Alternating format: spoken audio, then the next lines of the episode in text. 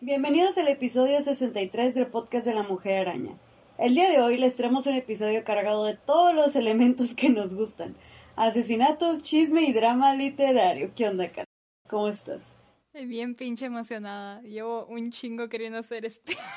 Oh, sí. Ya te tocaba, güey, la neta. Ya estoy demasiado feliz. Y aparte forcé a Vicky a ver una de mis películas favoritas para poder hacer esto. Sí, bueno, o sea, la Karen se fue duro. Dijo, vamos a hablar de este tema y es más, ahora estás obligada a ver lo que yo quiera. Y lo hice. Pero la neta sí está era muy chida la research, película. era research.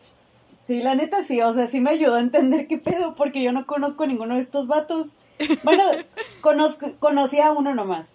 Y, y ya, entonces fue como que, ah, ya entendí. Y aparte, Daniel Radcliffe se ve súper guapo en la película, güey, así que cero regrets. O sea, son poetas. Puro bueno, libertinaje. Puro libertinaje. Y la neta, tiene un sprinkle de Dark Academia, güey. Al menos la película me dio, me dio como que feelings de Dark Academia. Ligeritos. Porque son morritos pretenciosos que matan a alguien en un set escolar. Sí, o sea, era eso. Pero ok, vamos metiéndonos al tema y vamos a hablar de Generación Beat y el asesinato de Riverside Park, comenzando con la Generación Beat. ¿Quiénes eran estos vatos, no? Pues fue un movimiento social y fue también un movimiento literario en Estados Unidos que se originó en los 50 y abogaban por la liberación personal, el rechazo a los estándares sociales y la moral y utilizaban drogas y alucinógenos para la purificación y la iluminación. Ajá. Y Ajá. más que nada era gente experimentando, ¿no? En el arte literario. Y los miembros que nos interesan en esta historia, en este chisme literario de hoy, son Allen Ginsberg, Jack Ke- Kerouac, Williams, Kerouac. ajá, Williams Burroughs y uno de los OGs, pero que no estaba presente cuando empe- empezó todo el pedo, que es Lucien Carr. Para, para efectos de este episodio no vamos a meternos tanto en... O sea, sí vamos a mencionar pues, o sea, los elementos de la generación beat y todo lo que conlleva, pero nos vamos a enfocar más que nada como el pre. Ajá. Creo que lo que más nos va a tomar tiempo es el, es el segundo evento del Sí, título. el chisme, o sea, lo que venimos todos, ¿para qué no se hacen? Se vieron el título, a Sí. esto vinieron, ¿para qué se hacen? Ajá. Y el impacto pues de esto en la generación beat y todo. O sea, no vamos a meternos tan detallado en lo que es los beat en sí, Ujú, pero sí les recomendaría que lo checaran porque está muy interesante lo que, Lo que lo ofrecen. que queri- querían crear ellos. En 1943, Allen Ginsberg comenzaría su primer año en Columbia. Ahí conoció y se hizo amigo de un joven llamado Lucien Carr, que se acababa de transferir de la Universidad de Chicago y que pues al parecer tiene un carisma no antes visto porque todo el mundo besaba el piso por donde caminaba ese vato. Simón. Se conocieron porque estaba, estaba escuchando Brahms y el otro llegó y dijo, ¿a quién está escuchando Brahms? Y ya, ¿no? Dos morritos pretenciosos, ¿no? Simón. Y pues em- empezaron a compartir ideales en cuanto al futuro de la poesía y escritura, etcétera, etcétera. Besties. Super compas. Eh, eventualmente se les unió un joven llamado Jack Kerouac, que era un marín y eh, pues era un escritor que había salido de Columbia porque es- pues él había tenido una, una beca deportiva y se chingó la pierna. Y que la rodri- rodilla, rodrilla. No sé si fue la rodilla, nomás sé que se chingó la pierna. ok. Y William Burroughs, que pues era un conocido de Lucien de su pueblo natal, era un morrillo riquillo, ¿no? Y también estaban John Clelon Holmes y Neil Cassary, pero ellos... eh, ahorita, o sea, no, no me voy a meter en ellos, pero también estaban por ahí.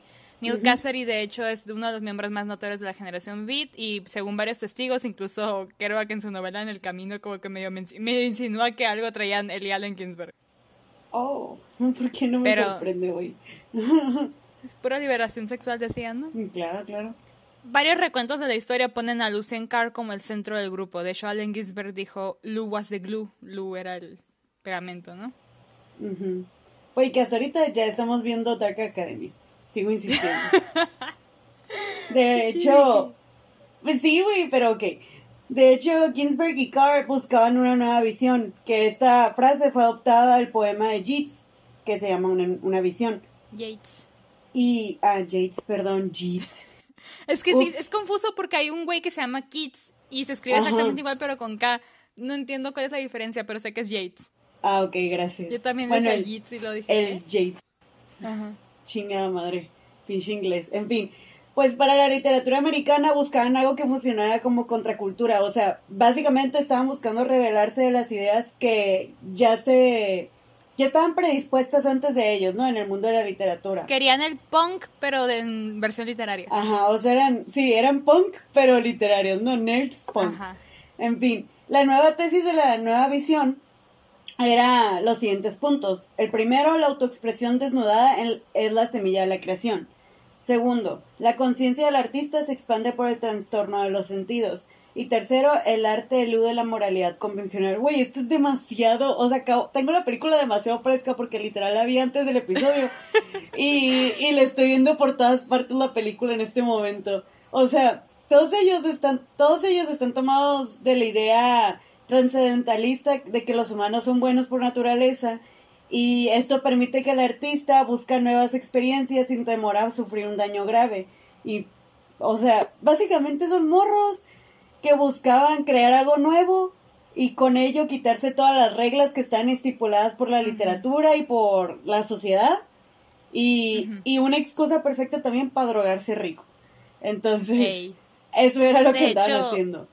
La mayoría, si te pones, por ejemplo, Jack Kerouac, no, nunca he leído Jack Kerouac, aquí disclaimer, ¿no? La vez que iba a leer en el camino no estaba y terminé comprando el almuerzo desnudo de Burroughs.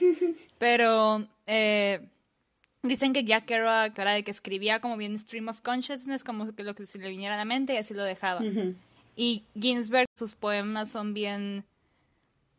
Eh, no se siente como, como, pues no está la estructura de un poema normal, pues también se siente como que pensamiento, pensamiento, pensamiento. Pero no como los de ahorita, que muchos que, como Rupi Kaur, que se siente como que un pensamiento con un chingo de enters, no, o sea, son pensamientos, pero o sea, no hay enter. Sí, o sea, es, es experimentación, pero es gente que ya sabía de la literatura muy bien y la tenían muy estudiada y de ahí empezaron a romper reglas con esto consciente. Y más que nada, por ejemplo, Ginsberg, pues porque, o sea, la poesía tiene un chingo de reglas y dijo, me va a envergar sus reglas. Simón. De hecho, la película es Daniel Radcliffe. Es que voy a seguir chingando porque se veía bien guapo en la película, güey. Muy ¿No se te hace que se, que se miraba raro con los pupilentes de café? Sí, pero ¿sabes qué? Por un momento no lo reconocía porque como no estaban sus ojos de color, yo dije, ¿será Daniel Radcliffe o no será? Y ya que lo busqué me quedé, wow, ¿qué? La película que está mencionando Victoria, Kill Your Darlings, al final pues me va a meter más en... 2013 salió sobre este tema, ¿no? Ajá. Otra persona que pues no era miembro de la generación Beat, pero pues marcó aquí. Es otro personaje en esta historia. Es David, David, es David Cam Cameron. Andamos bien mal con el inglés hoy. David Cameron conoció a Lucien Carr en St. Louis en un campamento de verano de, Scout, de Boy Scouts, donde él era instructor y Lucien Carr era estudiante. Lucien tenía 12 años y según mis cálculos David tenía 26 o 27. Qué perro asco. Tenía un doctorado en inglés, daba clases en la Universidad de Washington y hasta que se obsesionó a la Joe Goldberg de You según, la, según el Paris Review, cito, siguió al joven Carr por todo el país, desde Andover a la Universidad de Chicago, a Bowdoin College en Maine, antes de mudarse a la ciudad de Nueva York cuando Carr ingresó a la Universidad de Columbia. Qué perro miedo, güey, ¿verdad? En la película, este personaje es Dexter. es que tengo bien reciente la película, Karen. En fin, el biógrafo de Burroughs, Ted Morgan, dijo que si bien muchos creen que estos movimientos, o sea, los, eh, las mudanzas de Carr reflejaban el intento de este de alejarse de Cameron, otros dudaban porque cuando los veían juntos, y estoy citando, cuando los veías juntos parecían ser los mejores amigos bebiendo y jugando. O sea, hay teorías donde dicen que, que tal vez Cameron no era el que malintencionadamente venía hacia Carr, sino que Carr lo aprovechaba. De hecho, esto, este, perdón, esto de que lo estaba siguiendo del tingo al tango, eh, lo sabemos porque Carlos dijo.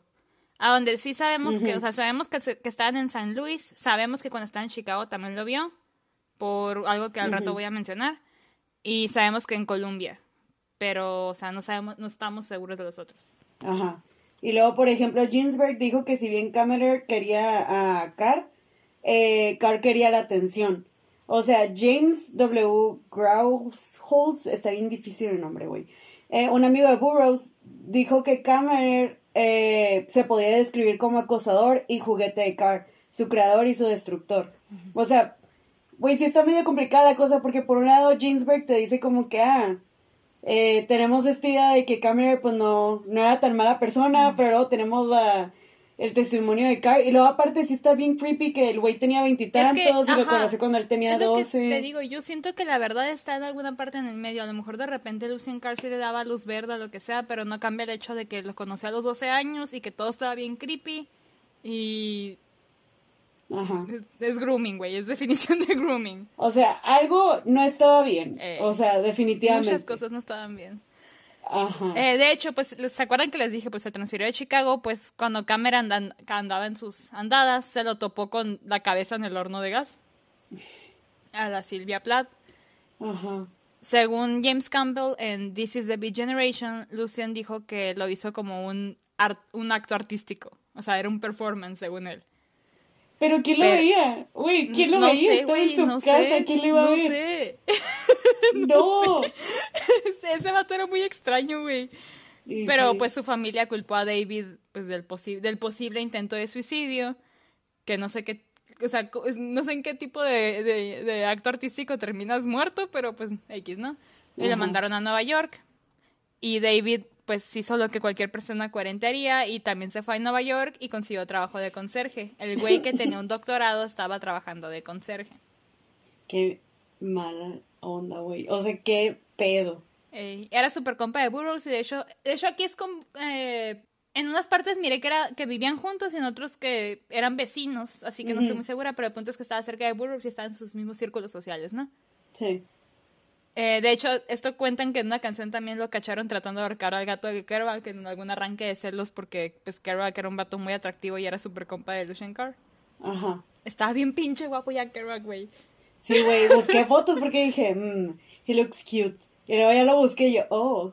Es que estaba bien guapo, pero lo que te digo, está, está guapo como Marlon Brando está guapo en un tranvía llamado Deseo. De que a la vez estás bien guapo, pero siento que me vas a pegar si no están las tortillas hechas. Sí, güey, totalmente. De que me vas a pegar si no te pido permiso para salir. O sea, pero no tiene, no, no sé nada de Kerouac para decirte que eso, pero sí, pero siento que lo haría. nomás, son sus vibes. Y luego en la película era bien asshole, güey. En la película era bien asshole. Ajá. Nomás son sus vibes, nomás son sus vibes. Yo no, no, no le sé nada así para decir, pero o sea, pero estaba bien guapo. Sí, la neta, sí, güey. Pero no mames, no vas, no vas a ahorcar su gato, güey. No, pobre gatito, qué pedo, qué maníaco. Es que ahí es donde yo me empiezo como que a, a cuestionar, porque, o sea, hay gente que dice como que, ah, Cameron no era un asshole, era Car. Pero luego ves que hay testimonios de que intentó ahorcar el gato y todo eso y te quedas de, güey.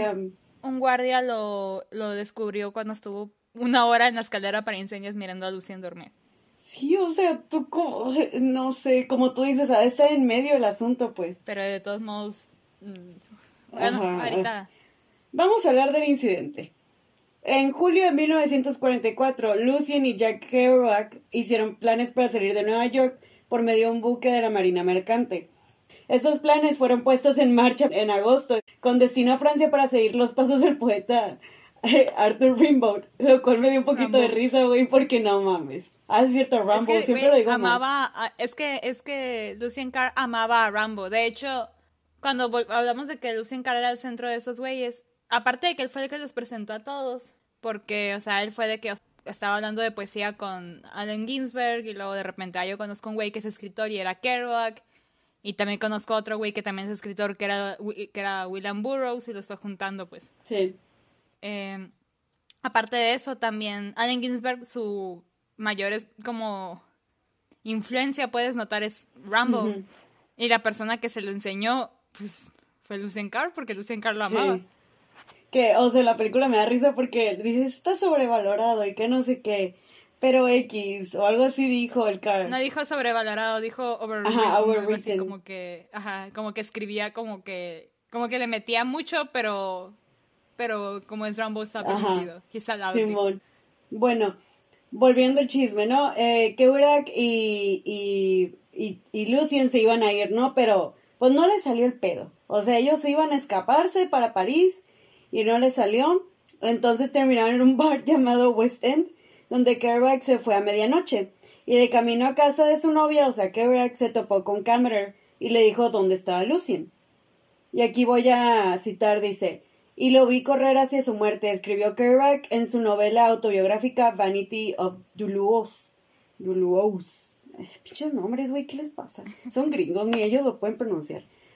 Cameron alcanzó a Carr con la pista de Kerouac y pues se pusieron pedos hasta las 2 a.m., ya sabes, lo normal, güey. Y luego se dirigieron a Riverside Park y mientras descansaban en el césped, Cameron hizo una propuesta ofensiva según el New York Times. Y pues Carr, y esto lo cito también, lo rechazó indignado. Y los hombres forcejearon y se agarraron a putazos y Cameron, al ser el más grande, iba ganando. Entonces Lucien sacó un cuchillo que tenía de los Boy Scouts y apuñaló a Cameron matándolo, güey. O sea, una cosa, ¿por qué, ¿por qué los poetas siempre terminan matándose, güey? O sea, como Rumbo con, con su exculito, güey. O sea, a la bestia. De hecho, en uno de los artículos que leí hacían esa conexión de, o sea, de que quería seguir los pasos del poeta Rambo. Pues se quería ir a París, güey. Pues por accidente. sin querer le salió, güey. El Columbine Magazine dijo, cito, mientras la vida de Cameron se agotaba, Carr hizo rodar su cuerpo hasta la orilla del río, lo mató, lo cargó con piedras y vio a su antiguo jefe de exploradores unirse en el Hudson. Oye, qué, qué, creepy se ve la idea, pues, o sea, la imagen. Sí, me gustó, por eso lo puse, porque me gustó mucho cómo lo describían. Eh, porque sí, o sea, lo que hizo, pues lo amarró, le metió piedras y lo. O sea, él no planeaba al principio que, que lo descubrieran, pues, podemos notar. eh, pues, o sea, pues salió corriendo cagado y dijo: ¿Con quién voy? Y fue con Burroughs. El compa. y este le dijo, güey, pues consíguete un abogado y entrégate, ¿no? Y lo ayudó a deshacerse de unos, de un paquete de cigarrillos ensangrentados que eran de Cameron. eh, pues cuando se fue de ahí, hizo lo opuesto a lo que le dijo Burroughs y fue con Jack Kerouac. no. Y pues Jack Kerouac lo ayudó a deshacerse del cuchillo y otras cosas, ¿no? O sea, dice que fueron al Morningside Park para, pues, enterrar los anteojos de Cameron, ¿no? Luego fueron a la calle 125 en Harlem y ahí pues tiraron el, el cuchillo de Boy Scouts por una rejilla de cantarilla. Luego fueron al, al, MoMA, al Museo de Arte Moderno, a ver pinturas. ¿Por qué? ¿Por qué no, no? Why not? Ya estaban ahí, güey. Ajá, y también anda, también vieron películas, no me acuerdo qué remake era, pues no lo apunté, pero también... No mames, qué pedo, güey. Como que estaban eh, prolongando lo inevitable, pues como que ya sabía que se iba a entregar y nomás era como disfrutar un poquito antes de que empiece todo el desmadre porque después de eso Lucien Carr pues, se dirigió a las oficinas de la fiscalía y confesó el crimen. De hecho, el asistente del fiscal de distrito Jacob Grumet tenía dudas sobre la confesión de Carr y le dijo al New York Times que, y voy a citar, no estaba seguro de si estaba tratando con un asesino o un lunático, porque pues o sea, sí, que ¿quién chingados anda tratando de ocultar las pistas y luego ir a entregarse, güey? Y aparte quiero que te imagines, es un morrito de Columbia Rico riquillo, pretencioso, lo miras y es un, y aparte es un morrito de alumno estrella y viene con una copia de, de, una visión de Yates en la mano. y que en una parte leí que estaba leyendo antes de, o sea, recitando poesía, pues antes de ir a, decirles dónde estaba el cuerpo. No mames, qué pedo. Bien desconectado con la Obviamente yo también dijera, este loco qué. Sí, sí, totalmente. Eh, eh, Kerouac y Burroughs también fueron arrestados Burroughs salió en chinga porque pues es rico. Rich bitch. Ya sabemos, ¿no? Cómo funciona la cosa. Pero Kerouac pues andaba valiendo cagada, de hecho hizo poquito tiempo. Porque su papá no le quería pagar la, la fianza, ¿no? La familia de su novia, que era Eddie Parker, le pagó la fianza con la condición de que se casara con su hija y sí lo hizo, pero se, se anuló cuatro años después del matrimonio. Ay, güey, ¿quién le pide eso? O sea, pobre, o sea, si no conoces al vato, de que, o conoces al vato y termina en la cárcel y no le dices, ah, te voy a pagar la fianza y te casas con mi hija. Es que también ve los tiempos en los que eran y no sé cuánto tiempo llevaban juntos, pues a lo mejor ya como que era sabido que ya habían tenido relaciones o algo y escándalo, ya cásate con ella. True, true, Ajá. Eran los 40, 44, dijimos. Eh, fue acusado de asesinato en segundo grado. Lucien. Y. Lucy. Ah. Pues no, no fue ya Kerouac. Quién sabe, güey, nos quedamos sin Kerouac. O sea, ah, Lucien fue, fue el acusado. Los medios de comunicación estaban divididos entre si fue una pelea de amantes o si Lucien fue la víctima de un cito depredador homosexual. El Daily Mirror calificó el crimen como un asesinato sexual retorcido. Eh, por su lado, el New York Daily News describió pues todo eso como un honor slaying, que un honor slaying es un asesinato por honor, que me da mucho coraje que exista tal cosa, que es- básicamente es cuando matas a alguien pero tu justificación es que esa persona como que era Te daba sospechas de que era homosexual. no era nomás de que homosexual, también por ejemplo si de que tener relaciones fuera del matrimonio o cosas así, o sea, básicamente algo que afecte el honor familiar o de una persona o no sé, algo así pues. Ujú. Súper vieja la idea, güey. Como, ajá, como los, pues cuando apedrean a morras porque tienen sexo antes de matrimonio y cosas así. Eh, Lucien se declaró culpable de homicidio involuntario en primer grado. Involuntario, pues es que fue un accidente. Sí. Ajá, involuntario es que fue un accidente, o sea, como estaban forcejeando y ups, lo maté por, o sea, lo tiré del balcón por accidente o cosas así, que no fue premeditado, Ajá. que no tenías la intención. El fiscal de distrito dijo, no había tenido la intención de matar a Kammerer, un, homose- un homosexual, tiene que aclarar, pero que Kammerer durante más de cinco años había persistido en hacerle avances a Carr, los cuales fueron rechazados. La persistencia de Kammerer había hecho que el- había hecho al joven Carr emocionalmente inestable. Que, o sea, no sabemos, ¿verdad? Pero quieras o no, el hecho de que se conocieran tan chiquitos, pues. Es que yo siento que sí hubo grooming de por medio. Ajá, yo también. No, bueno, no, o sea, sí, sí, sí, fue, sí hubo grooming, yo digo. Pero no sé. Es que el, Lucien Carr dice que él, es, o sea, hasta, bueno, hasta la fecha no porque ya se murió, ¿no? Pero o sea, hasta que falleció, él sostenía de que siempre le había dicho que no y que todo bien. La gente que estaba alrededor de él decían que como que sí le daba entrada a veces. Ujú. Eh, independientemente, yo digo que pues a lo mejor sí de repente le decía que sí, pero no deja de haber sido grooming, no deja de ser el hecho de que lo estaba acosando. Sí. Que le diga así de vez en cuando no le da derecho a estarlo siguiendo por todas partes. Ajá, o sea, totalmente de acuerdo contigo. No, no tenía por qué seguirlo. Y verlo dormir, Y, qué pues, creepy. Lo que no sabemos es qué pasó esa noche, pues si fue de que dijo lo voy a matar para deshacerme de él o que si netas estaban atacando y dijo me voy a defender. Sirvió dos años, dos años por un asesinato en el centro correccional de Elmira en el, en el estado de Nueva No York. mames. Qué poquito. Esto, de hecho, esto no lo apunté, pero lo dijo, de hecho, el director de Kill Your Darlings, que dijo, me quedé impactado, no creo cómo dijo exactamente, pero básicamente dijo, me quedé impactado de lo fácil con lo que te podías salir con un asesinato si tu víctima era homosexual. Ajá. Ay, no, no, Que no. te- Sí, um, Y luego, y luego, darle el hecho de que él era blanco y rico. ey, Para, porque si hubiera sido otra persona, no. sí. Y de hecho, también, si te pones a pensar, si hubiera sido, por ejemplo, si Lucien hubiera sido una morra matando a su... O sea, todo hubiera sido igual, pero Lucien hubiera sido una morra. O al revés, Lucien hubiera sido el vato, pero Cameron hubiera, sido mujer. O sea, si hubiera sido personas hetero, nada, lo hubieran hecho... O sea, nah, la- si hubiera sido morra Lucien, hubiera estado en la cárcel. Sí. Y si hubiera sido, o sea, igual vato, pero el, el- pero el, el acosador hubiera sido, hubiera sido mujer, se hubieran reído y lo hubieran metido a la cárcel también. Sí. sí. Ajá, nomás, o sea, le, le- se dejaron pasar porque gays. Como ya dijimos, pues ha sido debatida la versión de eventos que dio Lucien Carr. Patricia Neely, que es una morra que iba en una escuela cercana en Barnard, dice haberlos conocido y escribió una carta para la revista de Nueva York en respuesta a un artículo llamado El, el asesinato de Columbia que parió a los Beats, That Gave Birth to the Beats, de Aaron Latham, que pues ella estaba defendiendo a Kammerer, diciendo que el que usaba y manipulaba al otro era Lucien Carr. Dijo, no puedo, no puedo decir que mi primer encuentro con David fue muy prometedor. Lucia necesitaba apresuradamente un trabajo final y me llevó a Morton Street donde tenía la intención de dejar sus notas en casa de David. Él lo empujó atrás de la puerta que David estaba tratando de bloquear cuando David pues rugió, dijo, sal, sal de aquí, te dije que nunca vinieras. Lucien irrumpió, David lo golpeó, cuando Lucien cayó, la pantalla que ocultaba el fregadero de la esquina se cayó debajo de él. Se quedó tendido sobre él con los brazos abiertos, mirando hacia arriba con asombro, diciendo nunca me pegaste antes. David lo echó, cerró la puerta con llave, y luego se volvió hacia mí y me dijo Puedes quedarte y ven cuando quieras, pero no vuelvas a traer a este pequeño bastardo por aquí. No lo quiero por aquí.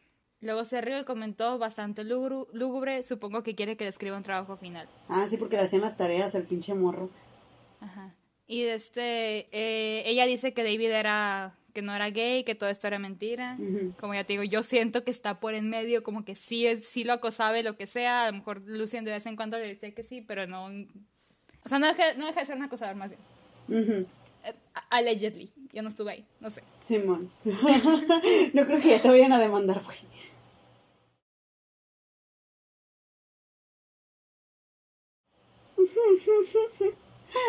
También dijo que lo que quería David era. No que, no, que lo que habían dicho de que David quería estar cerca de Lucien era mentira. Y pues ya dije, ¿no? Que David era hetero. Y de hecho lo señala él como la verdaderamente maestra y musa de la generación Beat, no Lucien. De hecho, ella odiaba a Jack Kerouac, güey. Lo odiaba por malagradecido, según ella, porque dice que, Jack, que él le enseñó todo lo que sabe a Jack Kerouac. Como que todos se juntaban con él y el vato era el que tenía las ideas y todo, pues. Dice la morra esta. Considera el dolor. David, la más rara de las criaturas raras, un maestro de genio, confinado a enseñar a una colección casual de personas de las calles del village en una habitación de 7 por 9 en la planta baja. Genio, sí, claro, de genio. El mero hecho de, de que los Beats hayan estado difundiendo sus ideas muy rentable y sin atribución durante 30 años es prueba de ello. Oh, pues te digo, yo creo que la verdad está en el medio. A lo mejor él inspiró cosas a Lucian y Lucian se las inspiró a la generación Beat. Y aparte no sabemos, como tú dices ahorita, de que qué pasó en la noche. O sea, el día del asesinato. O sea, no sabemos... Ey. Ajá, no sabemos si Lucien ya estaba harto y ya lo quería sacar de su vida y no había otra forma más que asesinarlo. No sabemos si David intentó abusar de él. porque si quieras o no, Lucien, o sea, el hecho de que lo haya ahogado, o sea, porque le puso piedras y todo el cuerpo, eso ya es premeditado. O sea, tal vez no lo planeó, pero ya fue como que, ok, ya lo medio maté, pues vamos a terminar con esto. O sea, ¿qué, qué te impulsa a terminar de hacer un asesinato así en vez de, no sé, si no lo hubiera querido matar, no lo hubiera ahogado, me explico, no lo hubiera metido al río. Lo hubiera dejado ahí el cuerpo y me voy, o no sé. Lo que me da mucho coraje es como de que, porque muchos periódicos estaban diciendo eso, que la condena que le iban a dar al vato dependía de si él era hetero o no. Ajá. De si Lucien Carr. O sea, si hubiera sido un jovencito gay que estaba siendo acosado por otro, pues por otra persona gay. Se lo merece por gay, ajá. Es, ajá, es de que es problema entre, de hecho es lo mismo que pasaba con Jeffrey Dahmer, es problema de, es problema de gays. Y no se querían meter y es como, y si, o sea, si hubiera sido gay o si hubiera, o sea, últimamente pues a lo mejor hubiera, o sea, pudo haber sido también víctima de un depredador. Pues no sé, me da mucho coraje eso, que varios decían eso de que todo dependía al final si era o no era. Y me dio un chorro de coraje porque, o sea, no, no implica... Que aparte se me hace sad que ellos, por ejemplo, como movimiento, los BIT, buscaban esto, la liberación de, pues, de todos los estigmas sociales y todo eso y terminaron cayendo en ello. Con lo de la persecución eh, de, pues, de Lucien, o sea, en, eh, por parte de lo de esto del asesinato, de que, ah, si eres gay o no, o sea, justo cayeron en esas normas. Y se me hace sad. Pues sí. Que pues obviamente el vato, o sea, tuvo que seguirle el rollo para... Obviamente no quiere ir a la pues cárcel, ¿no? Pues ya, ¿quién es la generación B? ya, ese el chisme. Sin Car estuvo dos años en la cárcel, luego salió, al rato me quedo qué pasó después. Ok. Eh, en el 1948, cuatro años después de todo este desmadre, Jack Kerouac nombró por primera vez al grupo anticonformista que conocemos como Generación Beat. Eh, según Anagrama, cito, el término beat quería decir derrotado o marginado, pero encarnaba una actitud de protesta y rebelión contra la sociedad convencional, militarista y capitalista y heterosexual. A través de la experimentación transgresora con las drogas, de las alucinaciones, el sexo y la escritura, los beats buscaban liberarse de las imposiciones de la época. Ajá, en pocas palabras. Y de hecho, algunos de los elementos que identifican a los beat, por ejemplo, es el amor libre y la liberación sexual, como acaba de mencionar Karen. Algunos de los escritores beat eran abiertamente homosexuales o bisexuales, incluidos dos de los más destacados, que eran Ginsberg y Burroughs. También el uso de drogas, como dijo Karen, usaban distintas drogas que incluían el alcohol, marihuana, benzendrina, morfina y más tarde drogas psicodélicas como peyote, ayahuasca y LSD. Todo esto lo hacían porque entre ellos se amplió el interés intelectual, ¿no? Y muchos de los escritores beat pensaban que sus experiencias con las drogas mejoraban la creatividad, la percepción o la productividad. Y esto me recuerda un poco a, Huxley, Aldous Huxley, porque este güey se venía a México y fumaba peyote para sentirse de que más productivo y creativo y todo el pedo, ¿no? Este güey amaba andar en México, ¿no? Pero bueno, volviendo eh, al beat, ¿no? También dependiendo de los poetas beat, eh, sus inspiraciones variaban, ¿no? Porque cada individuo se inspiraba de distintas formas. Algunos se inspiraban desde el romanticismo o música jazz, otros su inspiración venía del modernismo y autores estadounidenses. Las tres obras pues, maestras elementales de los beats son El aullido y otros poemas de Ginsberg, que salió en 1956. Es el, el, poema que he leído, que el aullido que te digo es un poema largo, está bien chido. Que te digo que se pasa las reglas por, por el arco del triunfo, pero no las necesita. On the Road o En el Camino de Jack Kerouac en el 57 y El almuerzo desnudo de Burroughs en el 59. Ok. Y de hecho, pues ellos tienen una legacidad literaria, o sea, todos los. Eh, voy a citar. Desde la técnica de corte de William S. Burroughs, que es el empalme de un documento reorganizado para crear un nuevo significado, y con la corriente de conciencia de Jack Kerouac, los Beat forjaron nuevos formatos a través de sus enfoques innovadores y experimentales hacia la literatura. Toma el pergamino de 120 pies de largo en el que Jack Kerouac escribió originalmente On the Road. Por ejemplo, la solución del escritor para evitar la actividad mundana de recargar su máquina de escribir, con la que supuestamente terminó la novela después de tres semanas de mecanografía continua. O sea, estos son solo unos ejemplos de lo que los Beat hicieron para ahora sí que romper las reglas, ¿no? Y intentar una nueva manera de escribir novelas o poesía, ¿no? Esto lo, lo traje de la página de Another. También la importancia de la generación beat, lo cual a mí se me hace interesante porque yo no, yo los conocí por ti, Karen. Pero a mí se me hizo muy interesante que, o sea, la importancia de los beat no solo radica en el mundo literario, sino también llegó a trascender en la cultura de toda una generación. Porque a lo que andaba leyendo de la importancia de ellos es que influenciaron desde la música hasta generar interés por una conexión con la tierra, porque dicen que después de los beats llega la cultura hippie. Y, y entonces, pues ya sabemos, ¿no? Los hippies se experimentaron con la liberación sexual, las drogas, etcétera, ¿no? Y algo que también se me hizo muy interesante es que era un grupo de vatos que nomás trataban de experimentar con su arte y crear cosas nuevas y romper reglas. Y, o sea, fue el combustible que despertó un chingo de gente. Y o sea, me parece bien cabrón como continuamente, como que nosotros despreciamos el arte, pero a veces este mismo es el que entra en nuestras vidas de manera más fácil y nos inspira más fácil a hacer cosas diferentes, ¿no? O a normalizar ciertas cosas. Y pues, por ejemplo, les digo, los beats tuvieron una influencia en la música.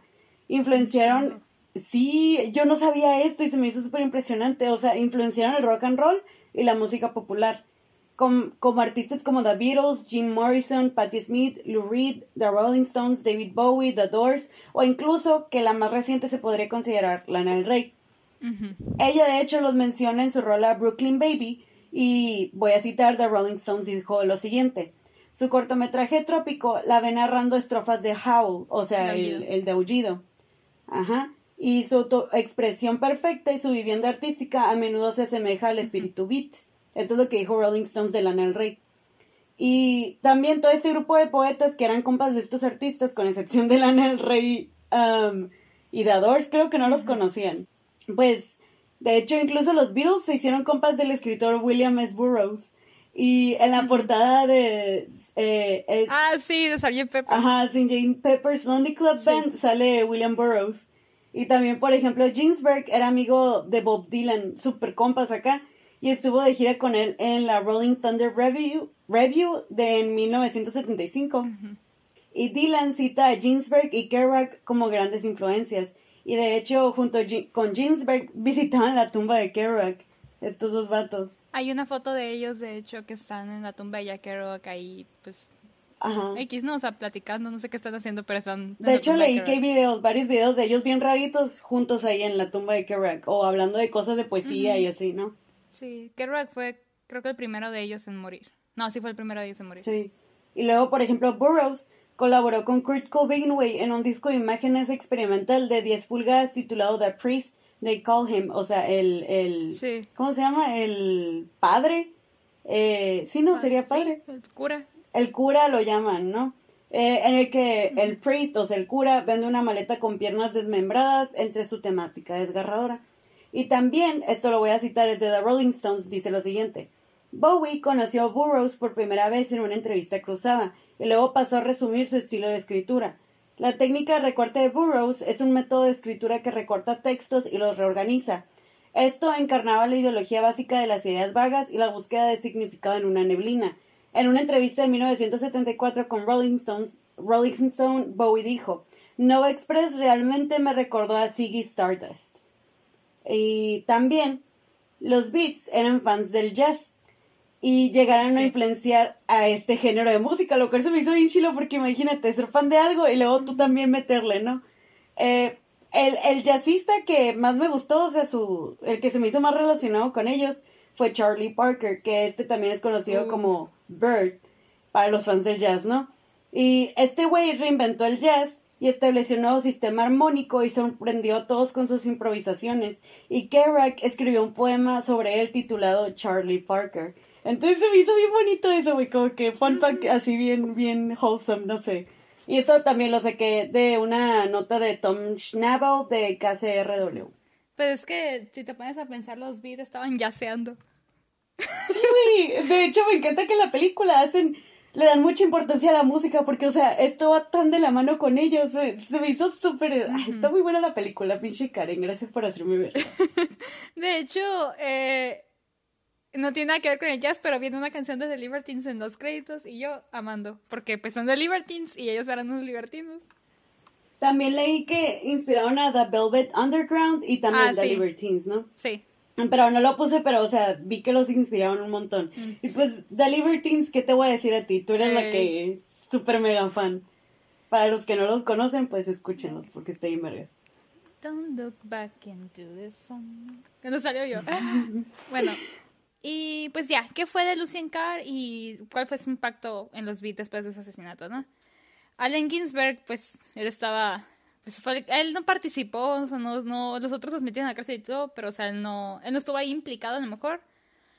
Pero dicen que le pegó súper fuerte, porque según algunas personas dicen que estaba, que le gustaba, ¿no? Como que lo quería no platónicamente, no, no, platónicamente. Eran amigos. En su diario llamó a, llamó a Carr mi imagen ideal de virtud y conciencia. También escribió días después del asesinato. El círculo libertino se destruye con la muerte de Cameron. Verga, güey, qué fuerte. De hecho, en una página de su diario también pegó el artículo del New York Times que informaba pues de cuando ya lo habían eh, declarado culpable a, Lucien. Y también ahí mismo puso varias como entradas escritas sobre sueños que tenía, eh, pues, sobre, sobre todo esto, ¿no? Que tenía como, soñaba que tenía salidas sanitarias por la ciudad y que todo eso estaba como que atormentado por la muerte de Cameron. Okay. En The Voice is All, que es una biografía de, de Kerouac, escrita por la biógrafa Joyce Johnson, quien los conocía. De hecho, ella anduvo con Kerouac y se los presentó a Allen Ginsberg en unas citas ciegas. No mames. ella en su biografía, en la biografía que, pues, que hizo de Kerouac, dice que, que Allen había tenido relaciones tanto con Lucien como con David Cameron, pero Lucien dijo que no. Está fuerte eso, ¿eh? Así que Lucien dijo que no, pero es, es, es una guerra de palabras, pues. O sea, yo dije, pero él dijo. Ajá. Ajá. Eh, basado en el asesinato, Kerouac escribió The Town and the City y luego, pues, eh, más a detalle en pues, el que ya dijo Victoria, ¿no? Vanity of Duluth, en el que dijo, y lo vi cómo se iba hacia su muerte. Kerouac y Burroughs escribieron juntos un libro en 1945 llamado And the Hippos Were Boiled in Their Tanks y los hipopótamos sirvieron en sus tanques, que es una versión de los eventos pues ficticia, que se publicó hasta 2008, cuando ya ambos autores habían fallecido y pues Lucien Carr también había fallecido. Eh, porque hasta 2008 no sé, no sé si no se querían meter en pedos todavía.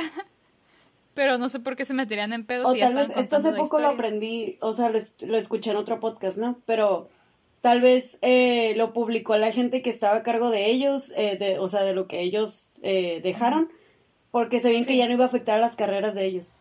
Porque a veces eso es lo que pasa con otras obras, de que la familia o los que están a cargo esperan a que, por ejemplo, sean tan famosos que llegue un punto en el que cualquier cosa que saques ya no los afecte. O no sé. Pues sí, pero igual, o sea, ya habían contado la historia y no... Pues bueno, X. A lo mejor, no sé. Ese libro tiene un chingo en mis Google Playbooks y no lo he leído. está, está bien chido el título, la neta, está bien interesante el título. El título, ¿cómo estuvo que salió? Fue era de Burroughs, pero salió como que en una conversación como que... No me acuerdo exactamente qué era, me acuerdo haber leído que estaba una canción en la radio o algo así. Y como que fue un pensamiento, como que algo pasó que fue lo que así Burroughs de repente dijo, y a los hipopótamos sirvieron en sus tanques. ok. Porque, sabe, Burroughs andaba... Andaba él en un trip. Andaba en las nubes. Ese güey siempre andaba en las nubes, güey. De hecho, sí, su- pues, no sé si, si te tocó ver lo que pasó con su esposa. No, ¿qué pasó? Este güey, pues, estaba muy metido, pues, en drogas y alcohol. Y todos ellos, ¿no? Pero, o sea, Sí. Burroughs fue el que la pagó más caro. Estaba en una peda en México, Ciudad de México. Ujú. Eh, él y su, y su esposa pues andaban así y este y en una de esas se les ocurrió hacer el truco ese de que creo que se puso una botella y, con- y un disparo. ¡Ay, sí! Ok. Ah. Va. Ah, pues andaba bien, o sea, es un truco que no habían practicado antes, que obviamente no sabían, estaban bien pedos los dos sí. y pues adivina qué pasó. Sí, un pedote se hizo. Ah, pues la mató. Se mamó, sí, es él. No sabía que era él. O sea, nunca lo Ey. relacioné, wow. Estuvo en la Cumberry de hecho, creo. Sí, Sí. Porque pues Wow. no mames mató a su esposa. sí, pues, eh, güey, y luego, ay, están bien pedos, no mames. Imagínate vivir Mm. con algo así. Ay, no, no, no, no. Pero pues, México haciendo su aparición. Ajá. Y en Lecumberri, de todos los lugares en Lecumberri creo que fue donde estuvo. Ah, el lugar más, am, ¿cómo decirlo? La cárcel con más historias extrañas que he escuchado en mi vida. Así, por no decir otra cosa. En mi, en mi cabeza compartió celda con Juan Gabriel. Yo sé que no estuvieron al mismo tiempo, pero en mi cabeza eso pasó. En mi, en mi cabeza compartió celda con el güey que se escapó en una cuerda, volando en un helicóptero. ¿Fue Lecumberri eso? sí, güey. Sí. Ay, no. Pinche México. Ay, a huevo. Eh, Lucien mantuvo correspondencia con Kerouac y Ginsberg después de salir de la cárcel, pero pues nada tan acá, ¿no? O sea, era pura plática política o esto me dio mucha risa, tuvo que meter, no es tan relevante, pero se le hacía mucho bullying por el bigote que se dejó crecer. Güey, ¿sabes que son compas? Porque hicieron eso. Eh, que desde, o sea, cuando escribió desde París en 1957, Ginsberg estaba citando algo que dijo Burroughs, hablando del bigote de... O sea, en una carta le dijo algo que dijo Burroughs, dijo, Ajá. cito, Quiero decir, tener un bigote así para evitar ser bonito es como arrancarse un par de dientes o clavarse un tapón nasal o alguna otra automutilación bárbara similar. De hecho, es peor. Eh, es un crimen de autoprofanación tratar de ponerse feo, complacer a un montón de idiotas en la UP, donde trabajaba el vato. En la UP, eh, y ser uno de los chicos es terrible. El roast, güey. Güey, la finura con lo que dijo todo eso. Sí. Tenían que ser escritores. A pesar de esto, eh, pidió que se le quitara su nombre, porque en, en el apellido estaban las dedicatorias Lucien Carr y, lo pidió que se lo quitaran de futuras ediciones. También eh, nunca hablaba de ellos ni nada, sus compañeros de la, de la UPI, ¿cómo se llama? United Press International, eh, decían que nunca hablaba de nada de eso, ni de los beats, ni nada, o sea, Wow. Nada, nada. O sea, lo cerró completamente de su vida. Ey. Y pues él falleció en 2005, pues ya habiendo vivido una vida tranquila, trabajando como editor pues en, el, en la United Press International y fue el último de ellos en fallecer. Los demás, eh, Kerouac creo que se murió en el 69, 70, no me acuerdo. Y Ginsberg y Burroughs en el 97 por ahí. Ok. El ex un ex colega de Lucien Carr, llamado Wilbur Hampton, escribió un epitafio en un editorio del Times que decía que Carr era un, le- re- un, un león literario que nunca rugió. Chale. Eh, ah, porque es algo que, sí, eh, Lucien Carr nunca, no, sé, no, no hay nada escrito de Lucien Carr. Nunca publicó nada ni nada de eso. Él es como, o sea, como dicen, no todos citaban sus ideas y etcétera, etcétera, y era el centro de todo, pero el, el que escribió nada. Ok. Pues le hacían las tareas, Eh. Pues sí, es que él era, o sea, Era la fuente de o sea, inspiración, según yo creo. o- Sí, según lo que dicen todos, él era la mente maestra de las cosas, pero como que llevarlas a cabo no era... Él era un hombre de negocios. Él tenía las ideas, él tenía las ideas, pero como no sabía hacerlas, le pagaba a alguien que supiera. Güey, él era Alexandre Dumas. Él tenía las ideas, pero tenía un ghostwriter. Sí. El Columbia Magazine dijo algo que, pues, lo cito, ¿no?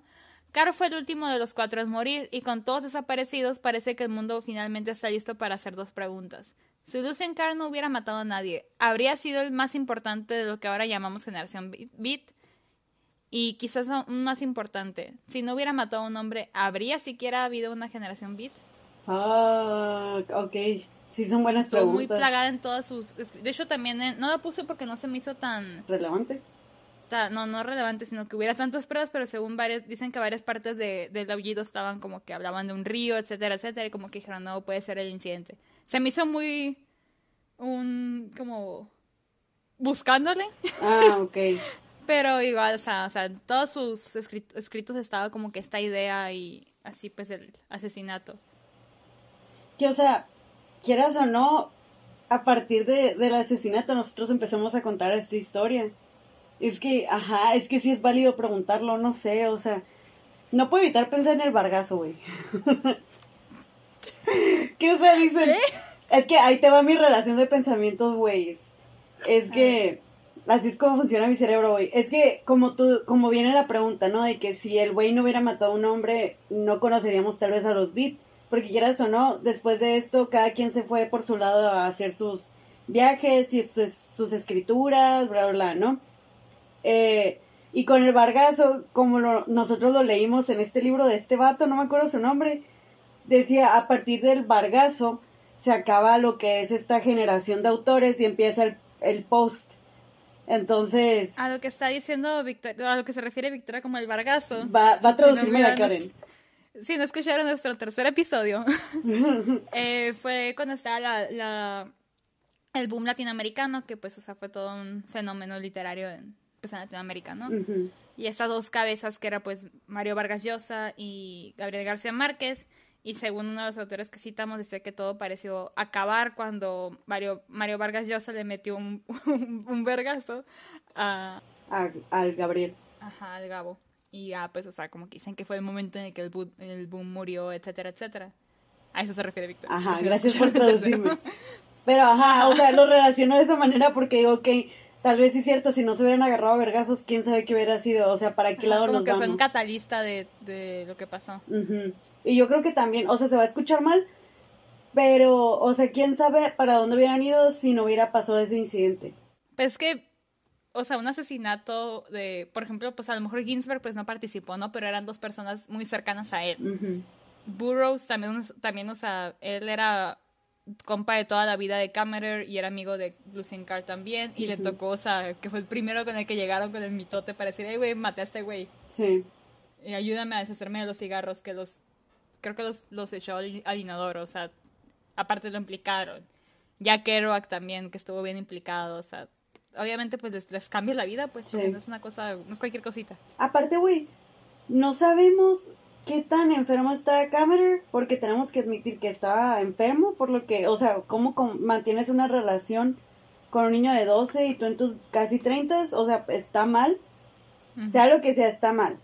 Y no sabemos a dónde hubiera ido si Cameron no, digo, si, si Lucien no se hubiera, no lo hubiera asesinado. Defendido. No, Bueno, no, no justifico un asesinato, pero o sea, Es lo que estaba ahorita, ¿cómo voy a decir como... Es lo que estaba pensando que estaba escribiendo esto, ¿cómo voy a decir que no justifico un asesinato, pero me pongo también... ¿Sabes cómo? Es que me pongo en su lugar y digo, no sabemos qué tanto lo acosaba, no sabemos qué hubo detrás de escenas, eh, porque, o sea, el hecho de que alguien te persiga por tantos lugares, porque, Y sí, Sí ahorita, miedo, me- ajá, ahorita quise recalcar, o sea, de que en todos los lugares que dijo Lucien Carr no hay como forma de probarlo tal cual, pero mínimo sabemos que de, San Luis a Chicago, porque en Chicago, o sea, ¿cómo llegó a Chicago? ajá, Porque, o sea, lo encontró porque fue el que lo llevó al hospital porque lo encontró que se iba a matar. Eh, Luego ¿cómo lo y luego en Columbia, en Nueva York. ¿Qué está haciendo un, un güey con un doctorado de conserje? sí, es lo que Ah, te pues a lo digo. mejor fue lo que a lo mejor fue lo que pudo encontrar y quería estar a huevo en Nueva York. Ujú. O sea, todas estas preguntas pues que no nos podemos ir tampoco como que ay, no no tenía nada que ver porque no hay mucha coincidencia. Como dice el vato de, el vato de TikTok de ojos de lagartija, güey, de there's no such thing as a coincidence. Sí, porque, o sea, Ajá. dijeras, un lugar, puede haber coincidencia, un lugar, pero tres, güey. Y, y como tú dices, hay, hay muchos factores que no tienen sentido. Como alguien de Ajá. doctorado va y se mete a una universidad prestigiosa y en vez de pedir, por ejemplo, otra cosa, se queda nomás con el de conserje y se queda cerca de estos güeyes. O sea, uno, En No. vez de- todavía si dijeras le ofrecieron un trabajo de maestro en Columbia o en que otra en Nueva York, el NYU, etcétera, ¿no? No sé, sí, o sea, yo sí creo que sí lo acosaba y todo. A lo mejor Lucien Carr sí le daba luz, luz verde a veces, a lo mejor sí le escribía las tareas y lo que quieras, independientemente. Para mí, si le hizo caso, de repente fue grooming. Que el grooming, para los que no sepan, es cuando. ¿Cómo lo explico? Básicamente, como que las personas, o sea, una persona adulta a una persona menor de edad, como que le va haciendo, la, la- lo va como Manipulando. formando para que cuando ya sea mayor de edad ya, lo- ya le. Ujú. Que, o, sea, sea, no, no dudo es- que haya sido el caso porque, te digo, siempre va a estar en contra de él el hecho de que se conocieron como se conocieron. Para mí este es ese factor, pues, o sea, no sabemos si Lucien se defendió o tal vez le dio luz verde y luego ya no le gustó para dónde iban las cosas y se defendió. No sé, o sea, quienes o no, ese hecho am, los impactó a todos. Y de ahí Sí. salieron las obras que salieron, obras súper reconocidas y también influenció la música, influenció el pensamiento de muchas personas porque todo esto está a conectado. Lana del Rey, güey. Güey, Lana del Rey, o sea, también ahora es poeta la Lana del Rey, güey, o sea, todo está conectado. En la Hasta canción acá de llegó. Nothing But Thieves también dicen Generation Beat. ¿Ah, cuál? La de Reset Me. Concrete makes me say. Güey, hoy la puse y no escuché eso, pero te creo. Hace mucho que no la escuchaba, pero te creo, está bien vergas. De hecho, yo supe de estos güeyes por una canción. Nadie la va a conocer. Una disculpa, es muy niche de, de teatro musical. Hay un. Hay una. como. No sé si es como musical chiquito, así que nomás he visto como que canciones sueltas, no, no sé. De hecho, nomás he visto esa canción. Que es algo de Samantha Brown, ¿sabe qué? No me acuerdo cómo se llama. Nomás he visto esta canción en particular un chingo de veces. Es una canción en la que el novio de la protagonista le está diciendo, pues huyamos, ¿no? Ujú. Like, Run Away With Me se llama. Y en una línea de la canción dice, We'll be on the, yo- on the road like Jack Kerouac. Estaremos en el camino como Ah. Jack Kerouac. Y yo me acuerdo que la escuché a los... ¿Cuándo fue? En la prepa y dije, ¿Qué es eso? no entiendo. Y ya, Genius Lyrics. Ah, ok, On the Road es un libro de un tal Jack Kerouac. Ah, ok. Y también en la prepa vi esa película y dije, ah, Jack Kerouac. Ah, esa es de la canción. si quieren escucharla, busquen la versión de Jeremy Jordan, está bien chida. Jeremy Jordan. Me suena ese nombre. ¿Por qué me Te suena ese mandó un nombre? chingo de videos de él cantando, güey. Ah, con razón. Eso explica todo. Gracias. Pero sí, la neta está súper interesante el tema. Y más por. O sea, se me hace bien chingón que eran un de morritos, güey, tratando de cambiar el mundo. en- entrándole a su propio movimiento. No sé, qué emoción. O sea, imagínate. O sea, me hace pensar en nuestra actualidad y quién chingados está haciendo eso. O sea, me da mucha curiosidad. Cuando ya esté vieja y arrugada y que tal vez tenga demencia. Escuchar que un grupo de morros desmadrosos haciendo eso, no sé. O sea, qué bonito. La neta, qué bonito, güey. Aunque sin asesinatos, por favor. Y todo consensuado, por favor. ¿Consensuado? ¿Consensuado? Consensuado, creo. Ayuda. Gracias. Ay. Pero, ajá. Sin asesinatos, No sé, por favor. Em, Yo, yo no he leído los libros, no sé cuál, no sé cuál recomiendes de los que tú has leído para empezar. O sea, si has... Fíjate, es lo que no sé cuál recomendar para empezar, porque están muy como... Yo leí el almuerzo desnudo y te voy a decir la verdad, yo lo leí sin saber qué pedo, porque yo estaba buscando en el camino. Y cuando leí, como que, me, como que me forcé a terminarlo porque no era lo que yo esperaba en ese momento, lo que yo quería leer en ese momento. Ok. Siento que a lo mejor lo tendría que releer para ver si así es. El libro se trata de drogas. Ajá. Sí. Eh, no sé, lo tendría que releer. De hecho, varios libros de Burroughs hablan de drogas, ¿no? Ah, ¿Por qué será? Eh, pero si no lo he leído, o sea, no te puedo decir como de que qué opino porque digo, no, no siento que le puse atención debida. Ok. Así que yo, yo lo cuento como que, o sea, sí lo leí, pero no lo, no, lo tengo que releer, la neta. El aullido está bien padre. El poema. Entonces dirías que empiecen con es el un aullido. poema largo. A lo mejor no les gusta. Ese es el pedo, pues que no sé cómo cuál decirles. Como... Es que siento que no es para todos, pues. En el camino, Sí. en el camino es el que llevo mucho queriendo leer y no leído. Porque es el que tengo que yo iba a comprar cuando terminé con. Literal era de que yo fui y dije, estoy buscando eh, en el camino de Jack Kerouac. No lo tengo, pero tengo a su compa, me dijo el, el vato de la librería. Ya me dio al, al almuerzo desnudo y dije, ok, pues está bien. Mi pedo. Pero sí, en el aullido, en el aullido, me estoy mezclando en el camino y el aullido está, a mí me encantó ese poema. Es un poema largo, largo. Eh, la mayoría de las veces siento que lo, o sea, siento que es uno de esos poemas que tienes que estar con un lápiz en mano y estar escribiéndole a los lados para saber qué está diciendo. Ah, ok. Pero está chilo, pues.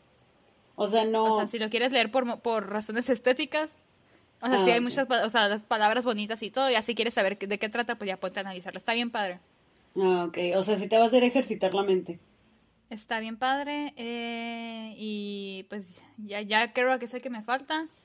Si ya leyeron el de On the Road, nos dicen qué ondas. O sea, qué les pareció, si piensan que es bueno comenzar con eso, con el aullido, o si prefieren el de las drogas del William Burroughs.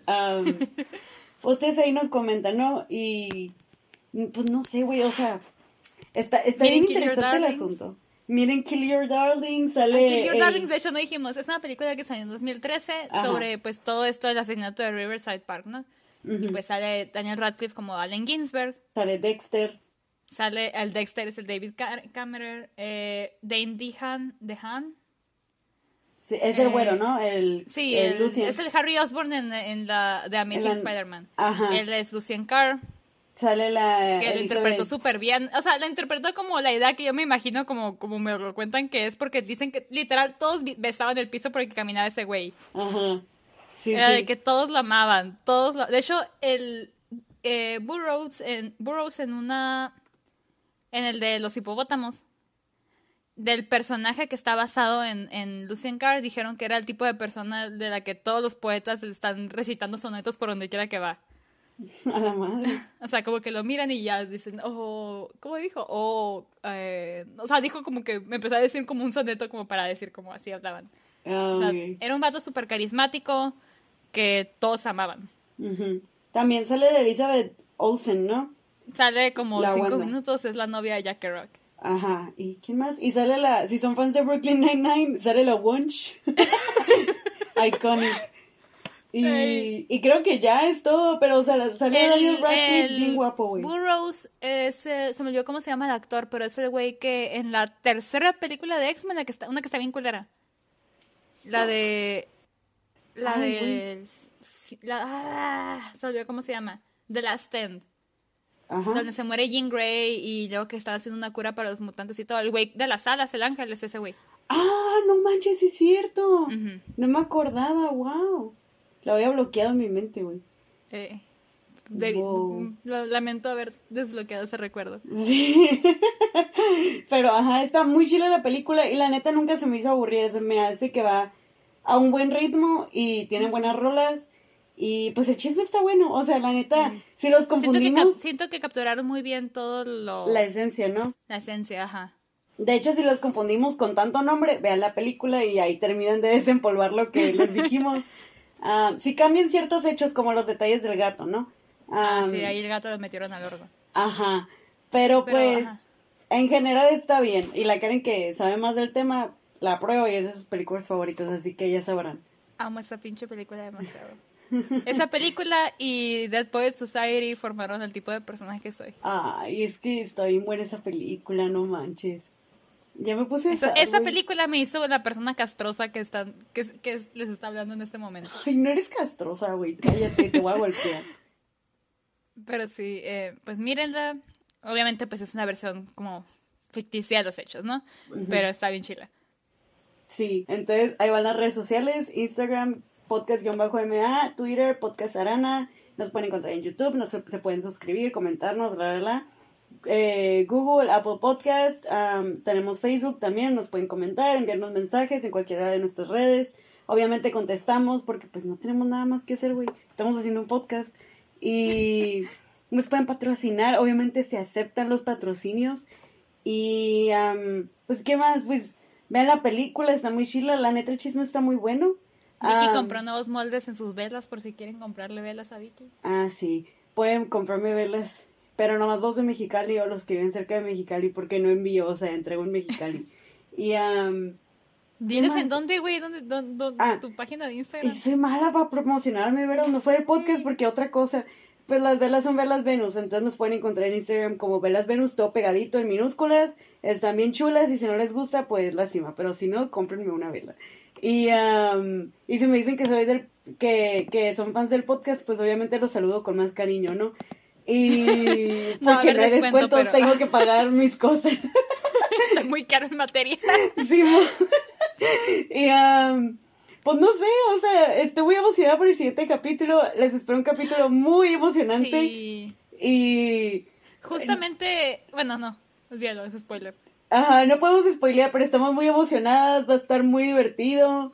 Se vienen cosas bien chilas, la neta estamos planeando un chorro de cosas, chicos, que van a decir, a la madre, no lo vi venir, o si lo veían venir, pues no les creemos, ¿verdad? Pero, ajá, y parezco como los güeyes de los comerciales de la radio, los que les ponen el acelerador en la voz de, de esto no aplica, no sé qué, no sé qué, no sé qué, no. Am, pero no me para la boca, por eso tengo un podcast. En fin, Por eso am, andamos aquí. pues sí, por eso andamos aquí. Pero en fin, esperemos que les haya gustado un chorro el tema. Cualquier cosa nos pueden comentar. Si saben más cosas sobre, sobre el asesinato, quién dijo qué o qué, nos pueden decir. Obviamente lo vamos a leer porque pues somos chismosas. Y pues sí, es todo. La neta, gracias Karen por ilustrarnos con otro tema bien chido, la neta. Juntaste tus dos amores, literatura y asesinatos. Qué mejor. Sonar como que, como que amo los asesinatos y no, nomás me gusta el true crime. Ajá, nomás nos gusta como que el chisme detrás de, pero ajá. en fin, nos vemos y esperemos se sintonicen en el siguiente episodio. Bye. Adiós.